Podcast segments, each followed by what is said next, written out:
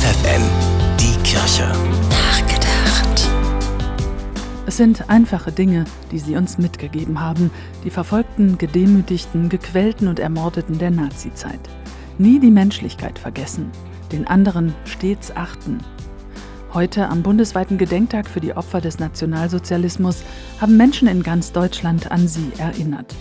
Anlass war der 77. Jahrestag der Befreiung des Konzentrations- und Vernichtungslagers Auschwitz. Die Stimmen der Zeitzeugen verstummen mehr und mehr. Umso wichtiger, ihre Lebensgeschichten weiterzuerzählen und die Erinnerung an die Gräueltaten der Nazis wachzuhalten. Wie heute in der Gedenkstunde des Bundestages und bei Gedenkveranstaltungen an vielen anderen Orten. Kommunen und Landkreise setzen sich dafür ein, die katholische Friedensbewegung Pax Christi und die Leute im Verein Zweitzeugen.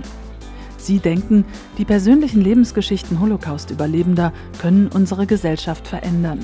Sie helfen gerade Jüngeren, Geschichte zu begreifen und aus ihr zu lernen, ermutigen, selbst aktiv zu werden gegen Antisemitismus und Rassismus. Über 12.000 Jugendliche und junge Erwachsene machen schon mit. Sie mahnen, jeder Mensch in Deutschland hat aktiv Teil an einer akzeptierenden, offenen und vielfältigen Gesellschaft, die so etwas wie den Holocaust nicht mehr zulässt. Wie das geht? Ganz einfach eigentlich. Nie die Menschlichkeit vergessen. Den anderen stets achten. Ruth Beerbohm, FFN Kirchenredaktion.